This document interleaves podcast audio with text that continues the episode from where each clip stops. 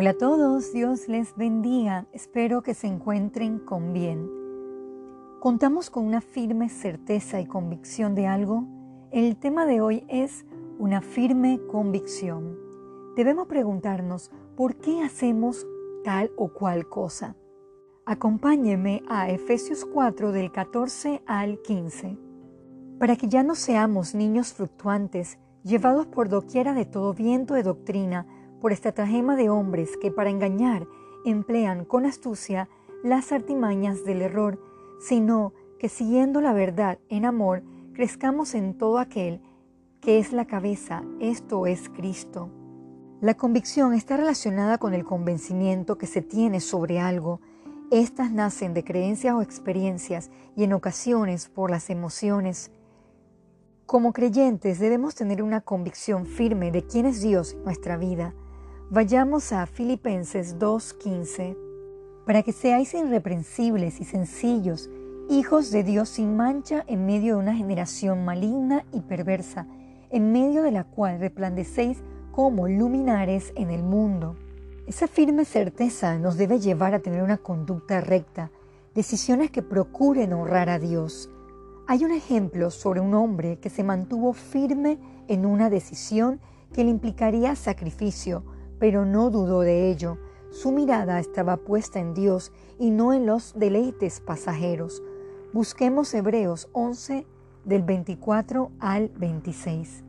Por la fe Moisés, hecho ya grande, rehusó llamarse hijo de la hija de Faraón, escogiendo antes ser maltratado con el pueblo de Dios que gozar de los deleites temporales del pecado, teniendo por mayores riquezas el vituperio de Cristo que los tesoros de los egipcios, porque tenía puesta la mirada en el galardón. Moisés prefirió el camino de Dios que las comodidades temporales. ¿Cómo va nuestra fe? ¿Somos firmes en nuestras convicciones cristianas, aunque impliquen sacrificio? Esto me recordó algo que conversábamos en un estudio juvenil, la vida de Eric Líder y sus firmes convicciones en Dios. Este atleta había nacido en Escocia en 1902 y brillaba en el atletismo.